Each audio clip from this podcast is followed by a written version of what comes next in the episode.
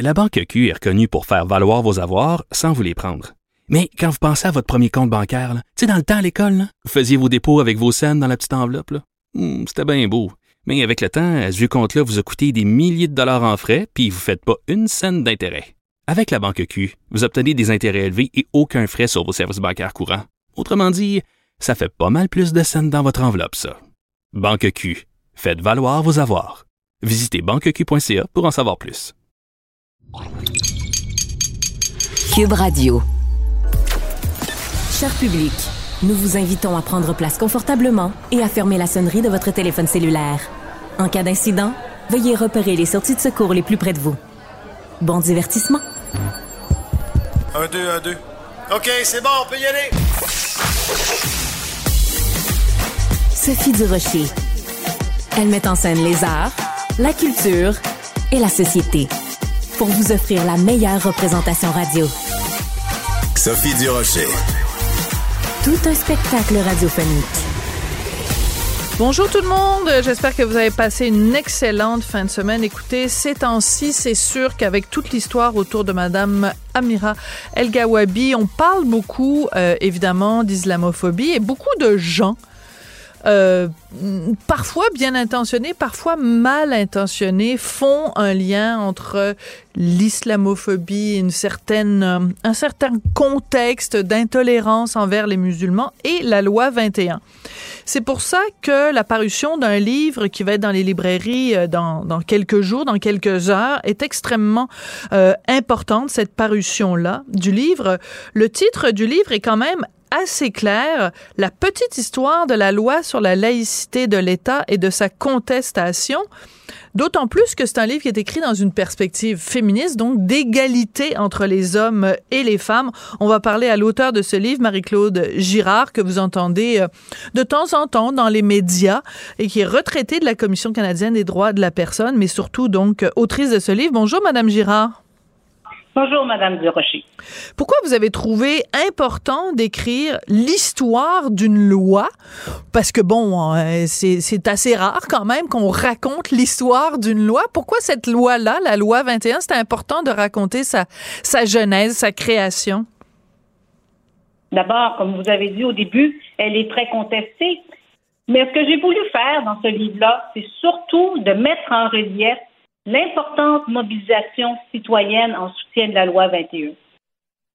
Oui, c'est-à-dire à partir de son historique, de la Révolution tranquille jusqu'à maintenant. Mais ce que j'ai voulu faire, c'est ce livre-là raconte l'histoire du procès, c'est-à-dire tous les arguments soulevés autant par les partis contestant la loi qu'appuyant la loi. Il contient une analyse critique des témoignages des enseignants, des aspirants, euh, aspirantes enseignantes mais surtout, et c'est là où je suis le plus fière parce qu'on a moins entendu parler dans les médias, mais surtout, il fait l'analyse des témoignages des parents, majoritairement de culture musulmane, venus témoigner à la Cour. Alors ça, c'est très important et je suis contente que ce soit en effet euh, au cœur de votre livre parce que vous l'avez dit assez bizarrement, j'ai jamais compris pourquoi. Ces témoignages-là ont été un peu occultés, comme si c'était pas important, comme si les seules voix des musulmans qui avaient le droit au chapitre dans la loi 21, c'était les musulmans qui étaient contre la loi 21. Euh, alors que ceux qui étaient pour, ben, on, on considérait que leur voix était peut-être moins importante. Pourtant, vous racontez et je cite là vraiment dans votre livre deux jeunes mères de familles de culture musulmane qui ont relaté des pressions religieuses vécues par leurs filles à l'école publique, à l'école publique de leur quartier. Ces dames-là, elles tenaient à ce que leur fille soit éduquée dans un milieu respectueux de l'égalité entre les hommes et les femmes et s'opposent donc au port du voile par le personnel enseignant. Et elles, elles sont, ces dames-là, en faveur de la loi 21. Comment ça se fait, Madame Girard, qu'au Québec, euh, on ne donne pas de crédit à ces femmes-là? C'est vraiment ahurissant. Et le juge Blanchard a aussi discrédité ou il n'a pas tenu compte de ces témoignages-là dans le jugement. Alors, c'est pas pour rien qu'on est en cours d'appel euh, en ce moment. Et le plus frappant pour moi, c'est que ces dames-là, et euh, il y avait aussi des hommes, sont venus expliquer aussi pourquoi le signe religieux porté par l'enseignante de leur enfant brimait leur propre liberté de conscience. Parce que ce concept euh, c'est un concept complexe, la liberté de conscience, mais ont expliqué qu'ils devaient eux-mêmes taire leurs propres convictions à propos des valeurs sexistes véhiculées euh, par le voile, par certains signes religieux, pour ne pas nuire à leur relation entre leurs enfants et leurs enseignants. Ça brimait leur liberté de conscience parce qu'ils ne pouvaient pas s'exprimer. Je rappelle, la liberté de conscience, c'est le droit accordé à une personne d'avoir les valeurs, les principes, les opinions et les religions et les croyances qu'elle veut. Voilà, voilà. Alors, vous faites un certain nombre de rappels euh, dans ce livre-là, bien sûr des rappels historiques, mais aussi vous répondez à un certain nombre de questions que parfois les gens se posent. Des, les gens qui s'opposent à la loi 21 disent oui, mais le danger, c'est deux petits points, ouvrez les guillemets. Vous répondez un par un à ces arguments-là. Euh, une des choses qui euh, ressortent euh, de votre livre, Madame Girard, c'est que il y a beaucoup de gens de confession musulmane qui justement sont venus au Québec parce qu'ils aiment la laïcité, parce qu'ils ont souffert dans leur pays d'origine de cette proximité entre la religion et l'État. Euh, et donc, ces gens-là s'opposent au fait qu'il y ait des signes religieux qui soient portés par les fonctionnaires de l'État. Encore une fois, je vous pose la question, comment ça se fait que ces gens-là, on ne les entend pas quand on parle de la, entre guillemets, communauté musulmane? Peux pas vous expliquer pourquoi on ne les entend pas. Elles sont là, ces personnes, elles essaient de parler, mais le discours dominant, c'est faut empêcher à tout prix de critiquer la religion. Or, ces dames-là, en se, positionnant contre le port de signes religieux, critiquent, c'est-à-dire veulent se protéger d'une religion. Et ce n'est pas le discours ambiant. On est on entend dans le Canada anglais, il faut embrasser euh, toutes les religions, la priorité à la liberté d'expression de la religion, au détriment de la liberté de conscience des enfants. Parce que, pour le rappeler, puis ça, je le tiens à le rappeler souvent, la loi 21, euh, euh, tout le monde a le droit de la liberté de religion. Là, la loi 21 s'adresse uniquement à certains représentants de l'État, pas aux citoyens. Et c'est à eux autres que demande une neutralité religieuse pour pouvoir préserver la liberté de conscience des gens qui sont desservis. C'est très important ce rappel-là, Madame Girard. En fait, j'ai l'impression à chaque fois qu'on a besoin de faire un cours pour rappeler, pour expliquer aux gens c'est quoi la laïcité. Et je pense que votre livre, dans ce sens-là, va faire œuvre utile en rappelant tout le processus qui a mené à l'adoption de la loi 21, sa contestation, mais aussi en expliquant c'est quoi la laïcité. Alors écoutez, hier soir, à tout le monde en parle, Monsieur Boufelja Ben Abdallah, qui est donc euh, ce euh, représentant donc du Centre culturel musulman de Québec, était là pour parler de la nomination de Madame Almira El Gawabi à son poste de, commissaire à, l'islamophobie. Et il a fait une déclaration. Je me suis dit, tiens, je, pense que Madame Girard va vouloir réagir à ça. Il se prononçait sur la loi 21. Ça, ça a frappé qui? Ça a frappé les gens et ça a frappé une partie de nous-mêmes qui sont des femmes qui ont accepté, mais n'allez pas me sortir que c'est leur mari et leur frère qui les obligent à porter. Ce sont des femmes des intellectuels, des médecins, des travailleuses, des, gens qui ont accepté de mettre le voile. À cause de ça, ils ne peuvent pas occuper les postes qui sont cités euh, dans la loi. Et c'est dommage. C'est une punition très mauvaise. Mais je ne rejette pas la laïcité. C'est clair. Alors, qu'est-ce que vous répondez à M. Ben Abdallah? Jamais personne, cest dire qu'il a, tellement, tellement à répondre. Euh, on n'empêche personne de euh, d'avoir un poste d'enseignant qu'on demande aux enseignants, c'est dans le, pendant les heures de travail de retirer leurs signes religieux. Toutes les personnes de toutes les croyances qu'elles soient peuvent, euh, peuvent dire, ont un devoir de neutralité religieuse envers l'État. Personne pourrait se promener, euh, enseigner à l'école en exhibant euh, des, propos racistes, une tendance religieuse, une tendance euh, politique ou autre. On demande aux représentants de l'État d'être neutres. Les femmes musulmanes ou les hommes musulmans qui tiennent à exhiber leurs signes religieux, puis là on parle de musulmans, mais c'est autant les, toutes les croyances religieuses, ils peuvent le faire, sauf qui acceptent un poste de représentant de l'État. Et ça, c'est pour assurer une paix sociale et pour protéger la liberté de conscience de nos enfants. C'est la prunelle de nos yeux, nos enfants. Mais il ne faut pas qu'ils soient, il faut qu'ils soient à l'abri de, il faut qu'ils puissent choisir ce qu'ils veulent comme religion dans la vie, s'ils en veulent une, la liberté de croire ou de ne pas croire. Mais ce, qui est, mhm. Mais ce qui est hallucinant, c'est qu'à une émission qui est regardée par plus d'un million de personnes sur les ondes de la télévision d'État, euh, Monsieur Ben Abdallah dit euh, en toutes lettres que la loi 21 empêche des femmes d'occuper des emplois et que c'est une punition.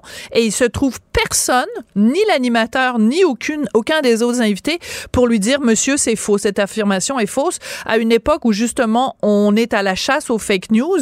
En voilà une grande. C'est une fausseté à propos de la loi 21 et aux heures de grande écoute, on la laisse euh, passer. C'est quand même assez hallucinant, Madame Girard. Tout à fait. je pense que beaucoup de personnes euh, ont peur d'être accusées d'islamophobie. Toutes les personnes qui ne maîtrisent pas assez le dossier préfèrent se taire là-dessus. Voilà. Or, ce n'est pas contre les religions, c'est au contraire. C'est pour protéger la liberté de croire euh, ou de ne pas croire de tous les enfants. C'est pas parce qu'on est né dans une famille catholique, juive ou musulmane que nécessairement on va adopter euh, euh, la religion de nos parents. C'est ça la liberté de religion. C'est la liberté de, de, croire et de ne pas croire. L'État a l'obligation de protéger euh, les, les, enfants qui vont à l'école publique de toute pression religieuse d'un sens ou d'un autre. C'est pour ça la neutralité religieuse de fait et d'apparence, comme la Cour suprême l'a mentionné en 2015 dans le, sa décision sur la prière d'Ossagny. Alors c'est assez clair, euh, c'est vraiment très intéressant comme livre. Et en plus euh, je trouve que vous avez fait preuve de vraiment de d'objectivité, c'est-à-dire que vous donnez autant euh, d'espace aux arguments de ceux qui sont contre la loi 21, donc ça vous honore, vous rendez vraiment compte de toute la trajectoire qui a mené à l'adoption de cette loi-là et à sa contestation également. Donc un livre très important. Je rappelle le titre, La petite histoire de la loi sur la laïcité de l'État et de sa contestation. Marie-Claude Girard, merci beaucoup. Merci, au plaisir. Culture, tendance et société. Patrick Delisle-Crevier. Alors hier soir, c'était euh, ben, un moment extrêmement émouvant que vous soyez euh, fan de cette émission-là ou pas, euh, il y a eu un moment vraiment très, très, très émouvant à l'émission La Voix. On va en parler avec Patrick Delisle-Crevier, qui est journaliste culturel au 7 jours. Bonjour, Patrick. Bonjour Sophie, ça va bien? Ben moi ça va bien, surtout quand c'est une Sophie qui s'illustre hier soir, la jeune Sophie Grenier, 17 ans, qui a mis tout le monde à terre parce qu'il y a quatre euh, des, des coachs qui se sont retournés pour euh, après avoir entendu son interprétation de la petite chanson L'oiseau là, c'était René Simard qui nous chantait ça. Euh, c'est absolument magnifique. Euh, avant de le commenter, on va en écouter un petit extrait si tu permets Patrick et tu vas pouvoir me dire euh, ce que tu en penses. Certainement. L'oiseau s'est et moi jamais je ne le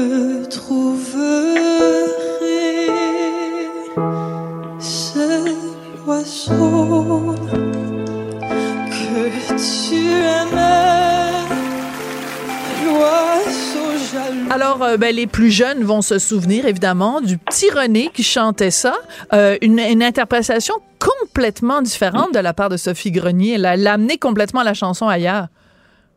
Oui, c'est complètement fou. Puis je lui ai demandé d'ailleurs, je vais parler, euh, j'en parle toujours cette semaine euh, au candidat de mon choix et tout. Et bien entendu, cette semaine, c'était Sophie qui était euh, complètement éblouissante dans sa version. Et je lui ai dit, mais comment est-ce qu'une petite fille de 17 ans peut connaître et même vouloir réinterpréter l'oiseau de René Simard? Et elle, elle m'a dit, ben c'est mon père. Mon père me l'a fait entendre. Ah. C'est une de mes chansons préférées. Donc, j'ai trouvé ça. Elle est charmante, toute timide, mais le talent de cette euh, jeune femme. Et elle nous a dit qu'elle avait euh, plusieurs chansons du genre dans, dans son répertoire. Euh, elle fait quelques spectacles ici et là. Donc, moi, j'étais complètement ébloui par cette jeune femme qui, selon moi, bon, on l'a vu un peu par les réactions des coachs, ça, a pris une fraction de seconde avant qu'un premier, un deuxième et un troisième et un quatrième ne se retournent. Mais c'est un des joyaux de cette euh, neuvième édition de La Voix. Et il y a fort à parier qu'elle va se rendre loin dans, dans, la compétition. Ça, c'est très particulier parce que euh, ben, j'avais pas vu la voix hier, mais l'extrait a beaucoup circulé. Donc, j'encourage tout le monde à aller, à aller voir ça sur le site de TVA pour voir la performance euh, au complet. Et c'est assez frappant quand même. Elle commence à peine comment c'est vraiment, ça prend vraiment quelques secondes. Et t'as euh, Marjo Corneille et, euh, et Mario Pelcha qui se retournent. Mm-hmm. Euh, euh, Marc, ça lui a pris un petit peu plus de temps, mais et, et tu vois très rapidement dans les yeux de Mario Pelcha, écoute, il a été ému aux larmes. Ah ouais, Mario, il est, était très, très ému et il n'en revenait juste pas. Là. Il a fort à parier, d'ailleurs, vu qu'elle a joint les rangs de, de Mario, que que Mario, qui est aussi producteur et qui a oui. va assurément faire quelque chose avec elle éventuellement ou il va garder contact avec euh, sa candidate, peu importe l'issue euh, et le chemin qu'elle fait euh, dans cette aventure-là. Mais tu vois, c'est intéressant de, de, de s'attarder à Sophie Grenier parce que, tu sais, quand on a fait euh, tout le, le, le, scandale, le faux scandale, selon moi, au sujet de pourquoi Céline Dion se retrouve pas dans la liste des meilleurs chanteurs euh, de Rolling Stone Magazine, c'est pas juste la voix, c'est c'est un petit supplément d'âme. Et moi, je pense que c'est pour ça qu'il y a trois coachs sur quatre qui se sont retournés dans les premières secondes, puis qu'après ils étaient vraiment quatre à s'être retournés.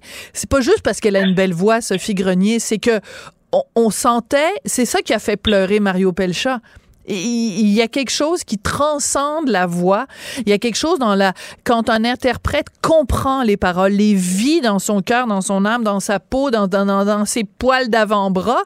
Euh, ça, c'est ça qui fait une grande chanteuse. Et c'est une fois que tu parles de ça, Sophie, parce que quand j'ai parlé justement à, à l'autre Sophie, celle qui chante à la voix, je lui ai demandé, je dis mais parle-moi de ton parcours. Elle dit moi, le Patrick, tu faisais des concours là je prenais des cours de chant, pour me reprocher de pas monter assez haut, hein? de pas atteindre les notes, hein? de pas. Excellent. Alors que moi, c'est pas ça que je veux. Je veux une personnalité, euh, je veux une, identité. c'est exactement ça que, tu dis. Et je suis complètement d'accord avec toi. Cette, cette Sophie-là, c'est un tout. C'est c'est pas c'est pas une grande voix qui pitch à la Mariah Carey ou à la Whitney Houston ou à la Céline c'est une artiste, une artiste fort intéressante qui arrive à, récupérer une chanson des années 70 et à la, à la mettre au goût du jour. Parce que ça, c'est aussi important, il faut le dire, elle n'a pas repris la chanson de René Simard, elle se l'est appropriée, et voilà. Voilà. C'est assez fou, mais le résultat est vraiment, vraiment éloquent. Mais moi, j'aime beaucoup les termes qu'elle a utilisés. Une personnalité versus une performance, c'est pas du tout la même chose. Et, euh, et, et c'est vraiment ça, selon moi, qui fait euh, une grande chanteuse. Écoute, il y a plein de gens qui disent, on sait déjà, c'est elle.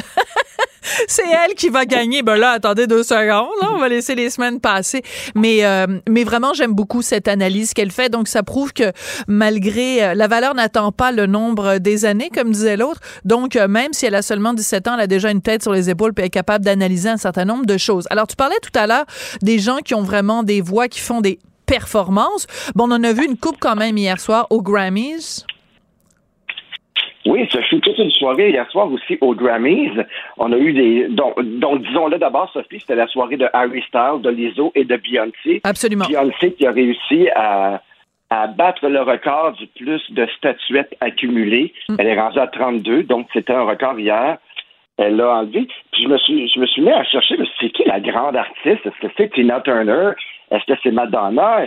Ben non, c'est un chef d'orchestre qui tenait le record qui s'appelait George Solti. Hein? Alors voilà. Comme quoi, hein? a détrôné un chef d'orchestre hier soir. Ben, écoute, c'est bon que tu fait, euh, que fait la recherche. Tu as fait tes recherches, comme on dit, parce qu'en effet, on aurait pu croire que ça aurait été, euh, je sais pas, moi, Barbara, Céline. En tout cas, ça aurait pu être ben, beaucoup, beaucoup, beaucoup de gens.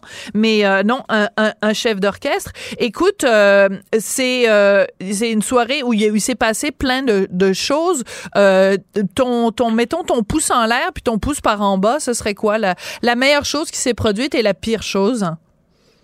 Je te dirais la meilleure chose, moi j'ai adoré qu'on inclut les fans cette fois-ci parce que chaque candidat nommé euh, avait un fan qui euh, qu'on suivait pendant la cérémonie et qui parlait euh, de pourquoi il aimait Harry Styles, pourquoi il aimait tel ou tel, pourquoi il aimait Beyoncé, pourquoi. Et à la fin, tous ces fans-là sont sur scène et on demande aux, aux, aux, femmes en question de nommer qui gagne. Et c'est avec Harry Styles qui avait. Bon, elle se disait grand-mère. C'était une grand-mère qui tripait sur Harry Styles et c'est elle qui a présenté le trophée à Harry Styles. Disons que c'était la, la, surprise quand même euh, pour l'album de l'année. C'était la catégorie d'album de l'année et Harry Styles euh, a complètement décoiffé euh, les Adele, Beyoncé et les Lizzo de, de cette année euh, qui ont présenté des albums. Donc, c'était fort intéressant d'inclure pour une fois les fans de les années sur scène. Bon, il y a eu des beaux moments, beaucoup de beaux moments dans cette soirée. Et mon pire moment, Sophie, pour moi, c'est la, la, dernière scène, c'est le, le la, la, performance de clôture de, de ce gars-là qui m'a un peu euh, euh, qui m'a un petit peu découragé, qui m'a un peu peiné parce que ils ont, ils ont plusieurs artistes étaient sur scène dehors et disons qu'hier il pleuvait à Los Angeles. ils ont comme un peu recréé la scène, le, ouais. fameux le dernier souper et bon, c'était des tables de plusieurs pieds avec de la nourriture en abondance, mais quand je dis en abondance, je suis allé voir la toile ce matin de, de, de la scène de du dernier souper, euh, la toile, l'œuvre. Puis à côté de ça, là, Jésus et ses disciples ne mangeaient pas grand-chose. Et je trouvais ça, là, mon Dieu, en période de crise alimentaire où plein de gens manquent de nourriture et tout, je voyais toutes les, les pains puis les, les viandes et tout qui. La pluie tombait là-dessus, je me suis dit, maudit. C'était-tu vraiment nécessaire comme mise en scène? je me suis dit, j'espère qu'on récupère ça. Bon, pour moi, c'était mon bémol. Je trouvais que c'était un petit peu, tu sais, l'opulence des fois et tout à la ouais. télé quand. On, on, des fois, je, je, suis de ceux qui pensent qu'on devrait se garder une petite gêne. Une, une grosse euh, gêne même, une grosse gêne. Ouais, en tout cas, très très rapidement, très rapidement. Donc, euh, euh, ce qui m'a touché, c'est quand j'ai vu que euh, Madame Biden, Jill Biden, donc a remis le prix. C'est la première fois qu'on remettait un prix pour euh, l'impact social euh, à la chanson Bayara, qui est devenue l'hymne de la révolution féministe, du soulèvement des femmes contre le voile islamique en Iran. Euh, quand même un moment très touchant, d'autant plus que le gars qui a écrit la chanson a été évidemment emprisonné ah par euh, ce régime euh, de dictature théologique islamiste en Iran. Merci beaucoup, Patrick. Il faut dire, Sophie, en terminant, vite, vite, Yannick a quand même remporté deux Grammys sur cinq hier, donc il fallait, il faut le dire, il y a des Grammys qui s'en viennent un petit peu au Québec, il fallait le mentionner. Absolument. Merci, Patrick. Bye bye, Sophie. La Banque Q est reconnue pour faire valoir vos avoirs sans vous les prendre. Mais quand vous pensez à votre premier compte bancaire, tu sais, dans le temps à l'école, vous faisiez vos dépôts avec vos scènes dans la petite enveloppe. Mmh, C'était bien beau. Mais avec le temps, ce vieux compte-là vous a coûté des milliers de dollars en frais, puis vous ne faites pas une scène d'intérêt. Avec la Banque Q, vous obtenez des intérêts élevés et aucun frais sur vos services bancaires courants. Autrement dit, ça fait pas mal plus de scènes dans votre enveloppe, ça. Banque Q. Faites valoir vos avoirs. Visitez banqueq.ca pour en savoir plus. Professeur Duduche. Avec elle, pas de retenue. La rencontre Nantel du Rocher. Non, non, non, c'est pas une joke. Sophie du Rocher. Duduche, elle va se défendre. Guy Nantel. Ben, c'est exactement ça qu'il faut faire. Un duo déstabilisant qui confronte les idées. C'est à s'arracher les cheveux sur la tête. La rencontre Nantel du Rocher. Ça va être quelque chose. Alors, on va parler avec euh, Guy Nantel de cette idée soulevée par un chroniqueur de la presse de n'enseigner que des œuvres québécoises, que des œuvres euh, en français, ou si c'est pas en français, que ce soit des œuvres québécoises dans les écoles d'ici. Euh, tu penses vraiment que c'est une bonne idée, Guy Nantel? C'est en tout cas c'est une idée intéressante euh, sur laquelle il faut se pencher. Euh, je sais pas si tu étais là sur le plateau euh, du Monde à l'envers quand j'avais parlé de Céline Dion. On avait débattu sur le dé qui n'était pas dans le fameux palmarès. Puis j'avais posé la fameuse question qui avait fait euh, vibrer le studio et je demandais est-ce que est-ce qu'on doit voir Céline Dion par exemple comme une chanteuse qui fait rayonner la culture québécoise ou une chanteuse née au Québec mais qui est de culture américaine. Puis là, bon, tout le monde s'est excité, puis j'ai reconnu que j'étais de mauvaise foi un petit peu ah, provocateur. Toi, de mais mauvaise question, foi? Ben, un peu, ça arrive parfois, ouais. oui, de temps en temps, c'est rare. Non, non, mais, mais sérieusement, la question se pose parce que qu'est-ce que ça implique de défendre une culture? Et c'est plutôt ça la vraie question Est-ce que le simple fait de naître à un endroit ou de pouvoir parler une langue fait que tu portes en toi une culture dans la culture d'un peuple dans ton art. Puis si la question à Céline euh, se pose, ben on peut se demander la même chose. Par exemple, est-ce que Shakira est une chanteuse colombienne ou est-ce que Rihanna chante la culture antillaise? Je pense pas. Alors la question se pose, puis elle mérite d'être posée au sens très large par rapport à, notre peuple, parce qu'on subit une énorme influence de la part des États-Unis on ne veut pas le reconnaître et je pense que c'est de ça dont il était question dans l'article. Alors, c'est une chronique de Maxime Pedneau-Jobin, donc l'ancien maire de, de, Gatineau, qui euh, disait en gros, ben, euh, il suffit pas de euh, simplement euh, euh enseigner euh, dans nos classes. tu sais, mettons, en fait, il, il, s'en prenait par exemple à certaines habitudes qu'il y a dans les écoles québécoises où quand on veut récompenser les étudiants, les élèves, on leur fait jouer, on leur fait jouer un film et 99% du temps, ben, ce sont des films américains traduits, mhm. En français. Euh, les livres, les chansons, la musique, tout ça qui joue, euh, c'est trop souvent en anglais, trop souvent de la culture américaine. Et euh, pourquoi on fait pas jouer plus de Roxane Bruno? On sait que les jeunes aiment Roxane Bruno, donc pourquoi leur faire jouer? Et et il y a une telle richesse dans la culture québécoise. Puis si nous, on le fait pas, Guy, si nous, au Québec, on n'enseigne pas aux jeunes la culture québécoise, c'est certainement pas dans le fin fond du Wisconsin ou à Ouagadougou ou à Paris qu'ils vont le faire. Ben, t'as raison. Puis, tu sais, c'est quelque chose qu'on impose, par exemple, des quotas aux stations de radio. On leur dit, si vous voulez euh, avoir euh, votre licence, mais ben, vous êtes obligé d'avoir un certain pourcentage. Euh, donc, on peut le faire avec le ministère de l'Éducation. Tu sais, je veux c'est parce que la, question qu'il pose, euh, Monsieur Penneau-Jobin, c'est qu'il dit, il dit, est-ce qu'on doit donner aux jeunes juste ce qui leur plaît spontanément en termes de culture ou ce qu'ils devraient connaître. Puis, puis, puis tu sais, je veux dire, moi, j'ai fait des vox pop. Le, dernier que j'ai fait, évidemment, bon, c'était dans un cégep euh, anglophone, mais il y avait beaucoup de Québécois francophones qui étudiaient là. Et c'est vraiment une nouvelle génération qui ne vit que presque 100% de leur culture à travers l'américanisation de la nôtre. Et c'est pour ça que la question presse vraiment. Tu sais, quand on était jeunes, nous autres aussi, on avait des idoles euh, américaines puis anglaises en passant. Là, tu sais, je veux dire, parmi nos idoles, il y en avait plein. Mais tout le monde, sans exception, savait quand même c'était qui Michel Rivard ou Yvon Deschamps ou Ginette Renault. Le problème, c'est pas du tout de s'intéresser à autre chose. Puis l'objectif, c'est pas de se refermer sur soi comme certaines personnes cyniques essaient de le faire croire. Mais euh, c'est une chose à proscrire, même de se refermer sur soi. Mais le problème qu'il y a, c'est que quand les personnes ne savent même plus qui sont les artistes dans leur propre culture, eh ben, c'est là vraiment qu'il y a quelque chose. Puis nous autres, non seulement on savait pour, pour les, les Michel Rivard que je viens de nommer, tout ça, mais on savait aussi pour les, les personnes qui avaient précédé ou les personnes d'une autre génération. Euh, on savait c'était qui Félix Leclerc, on savait c'était qui ah Michel Louvain ou Michel Richard, même si on les écoutait pas, ils faisaient partie de notre culture.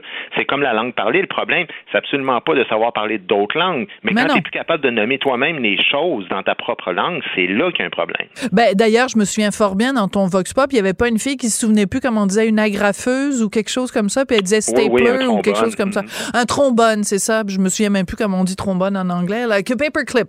Paperclip, avec son accent. Euh, paperclip. D'ailleurs, c'est très drôle parce que dans euh, le dernier épisode de Le Bonheur, mercredi dernier, euh, le personnage de Michel Charette donc revient va enseigner à des gens qui veulent devenir enseignants et il y a une jeune femme. Écoute, c'est hallucinant. Elle parle un mot en français, un mot en anglais. Puis elle dit moi je veux get famous et tout. Michel Charette s'exclame mais c'est de quelle dans quelle langue tu parles tabarn? Puis là il sac. Mais et c'est très drôle et vraiment des fois les jeunes on se demande en effet quelle langue ils parlent. Euh, revenons donc euh, à, la culture. Euh, est-ce que tu penses que le système d'éducation est prêt pour ça? C'est-à-dire que très bientôt, à partir de septembre, il va y avoir ce qui remplace le cours d'éthique et de culture religieuse, donc le cours de citoyenneté québécoise. Est-ce que, selon toi, le système d'éducation est prêt à dire, bon, ben, dans ce cours-là où on vous apprend c'est quoi être un citoyen québécois, on inclut là-dedans une meilleure connaissance de la culture québécoise? Ben, c'est une excellente question parce que tu as raison de la poser, euh, Sophie. Euh, ça va au-delà de juste réformer un cours, puis souvent c'est comme ça qu'on procède au Québec. Tu sais, on se dit ah ben il faudrait changer un cours, mais c'est plus, il faut se pencher sur la notion de l'enseignement. C'est quoi enseigner?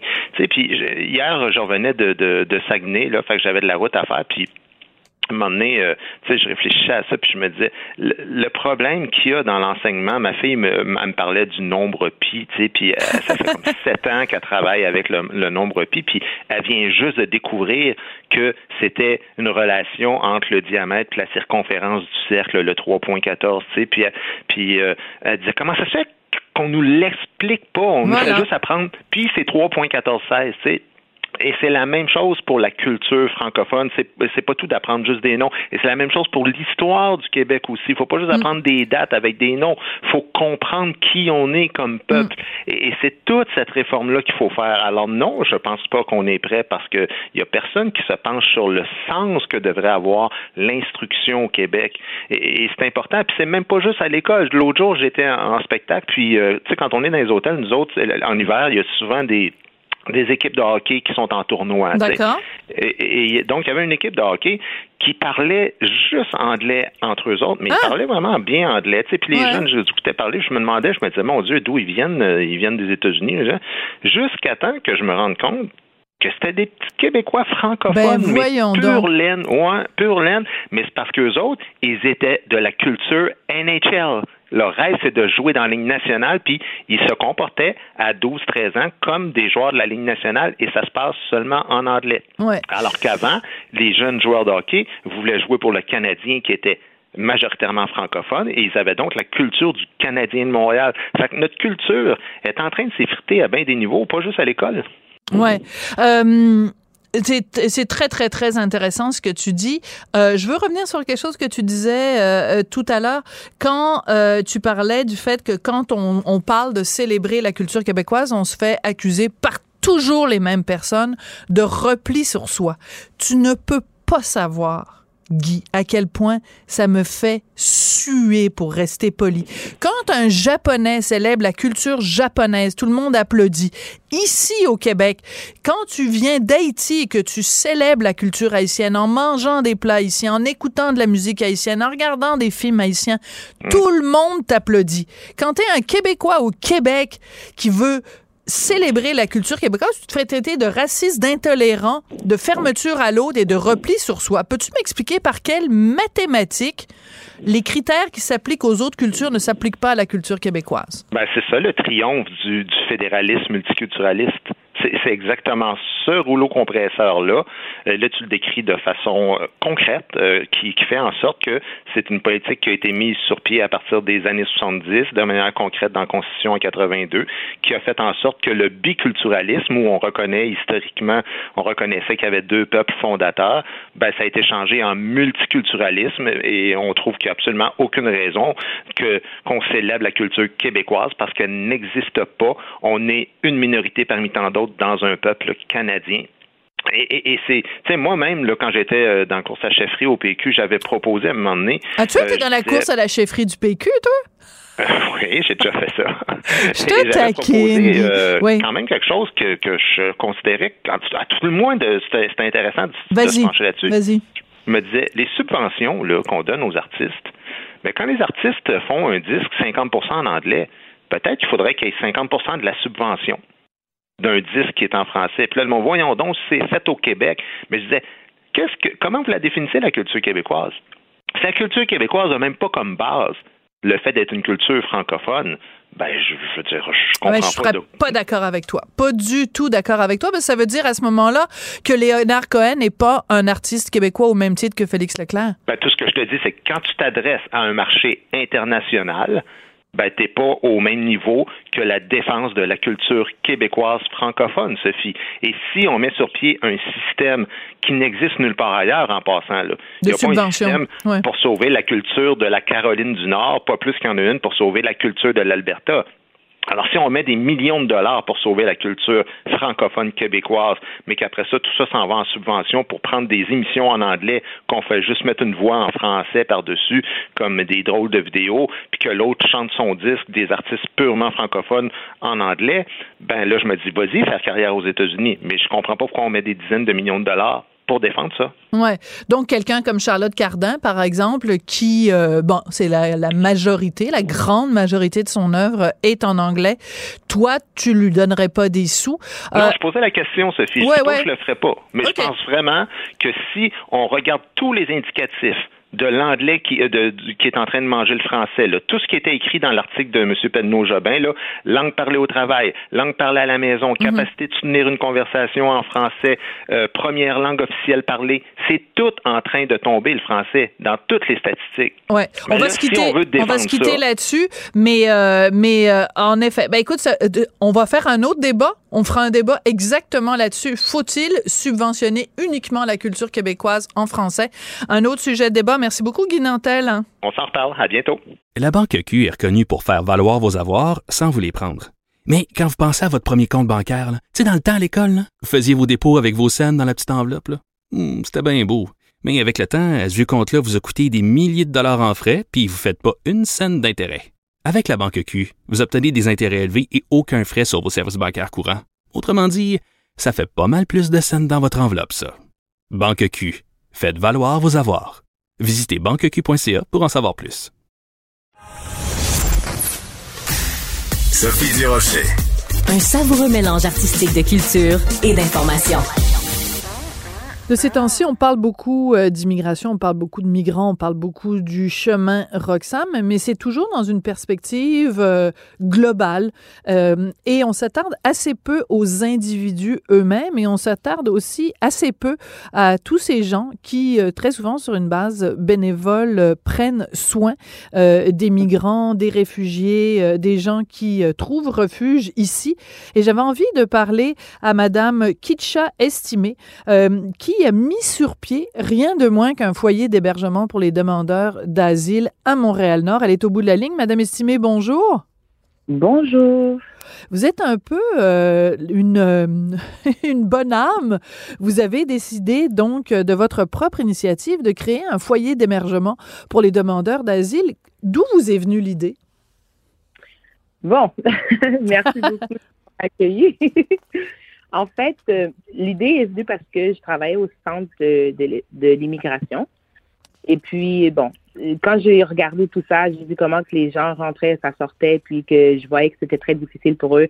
Alors, je me suis dit, c'est comme, je pense que c'est pas ma place. Alors, comme qu'on m'appelle Mère Thérisa, je, je, suis tombée enceinte, puis je dit, bon, euh, je vais ouvrir un organisme. Et puis, quand j'ai ouvert l'organisme, c'était très difficile. Puis euh, ça commençait à, à, à, fonctionner, tout ça. Puis j'ai dit, bon, euh, je pense que je suis sur la bonne voie. Puis j'ai, j'ai eu euh, le diocèse qui m'a répondu. C'est un ancien presbytère à Montréal-Nord. D'accord. Et puis j'ai loué.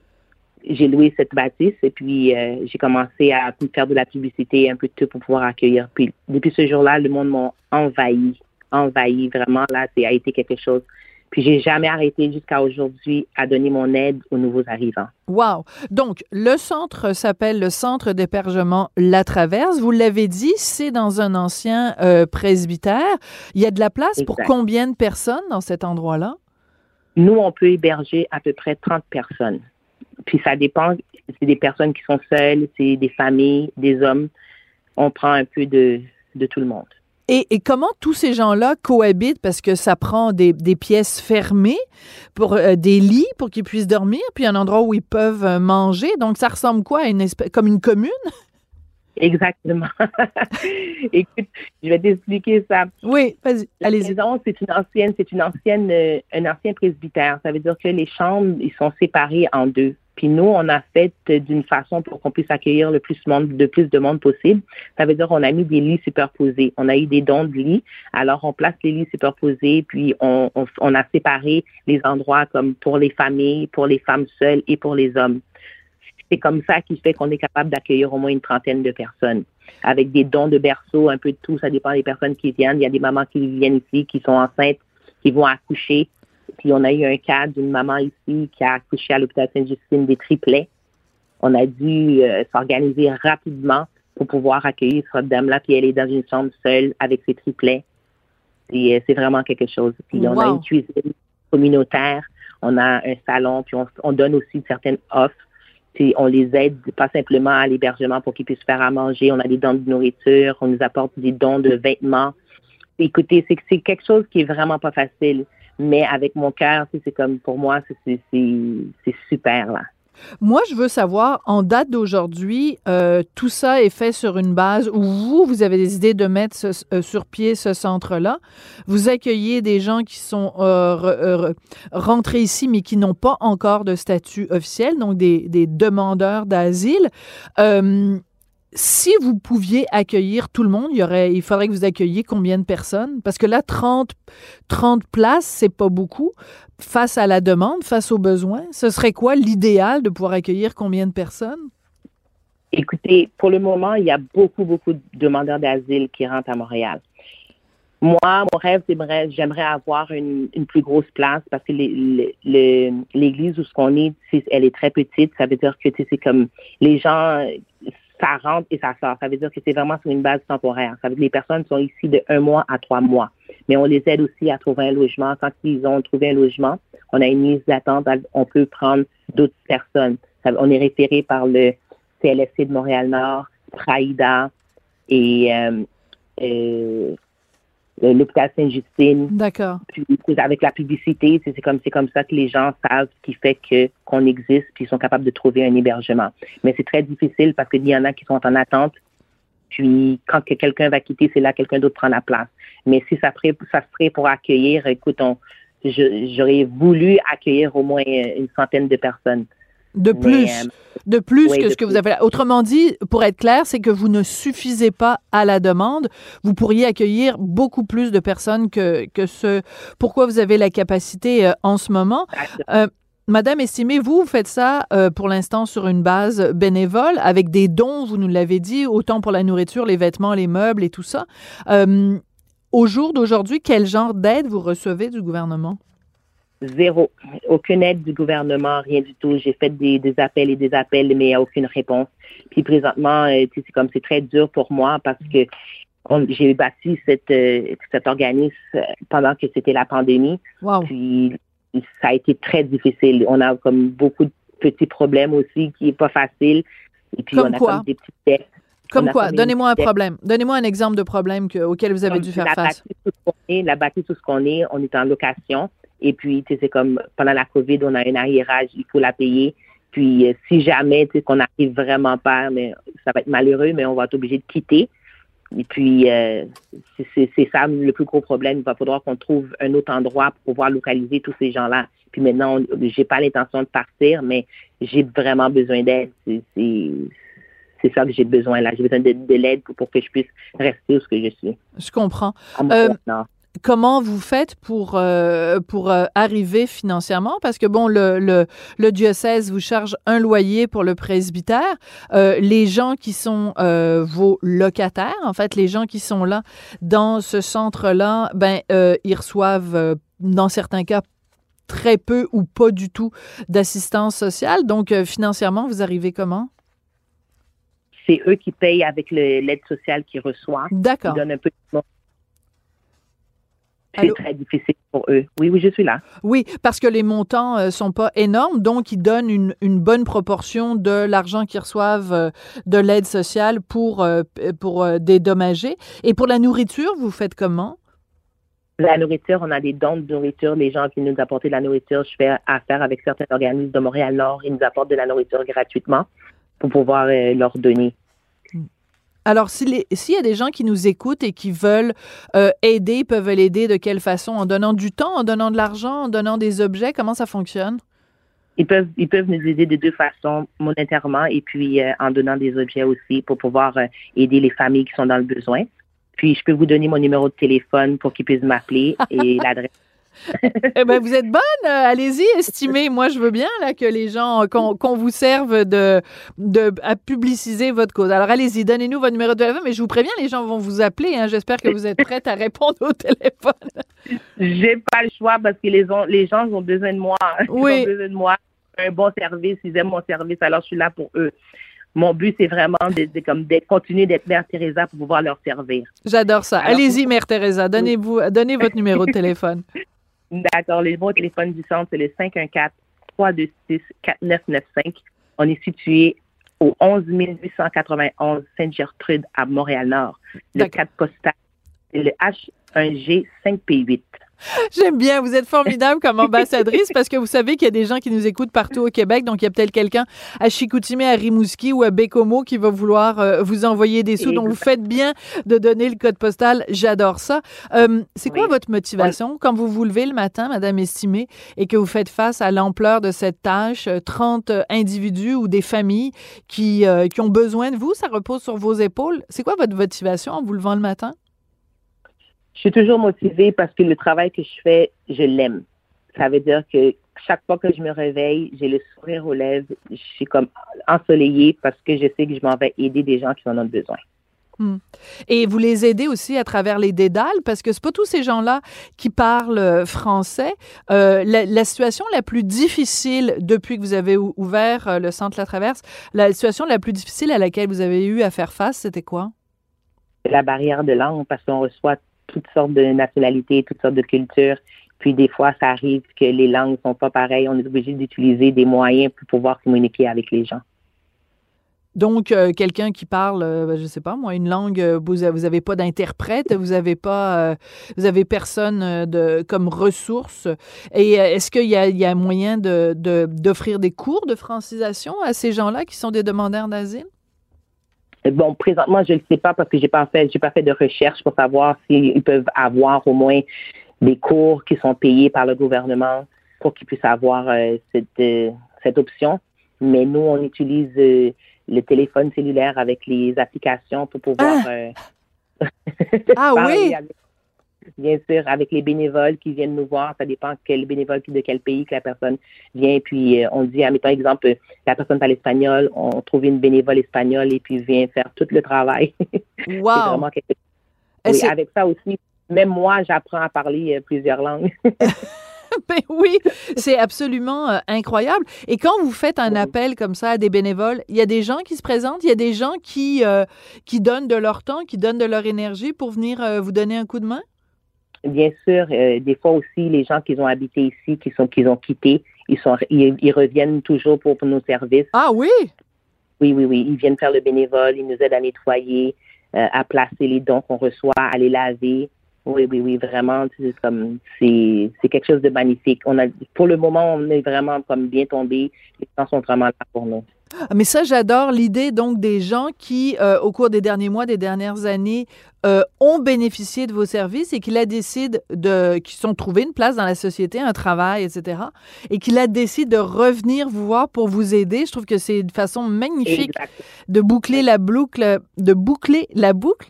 Et euh, c'est une belle histoire d'humanité. Ben écoutez, euh, Kisha, estimé, merci beaucoup pour le, tout le travail que vous faites. C'est très important. Et puis en espérant que les pouvoirs publics vont entendre votre témoignage et que vous allez pouvoir recevoir de l'argent euh, du gouvernement pour continuer euh, cette œuvre-là.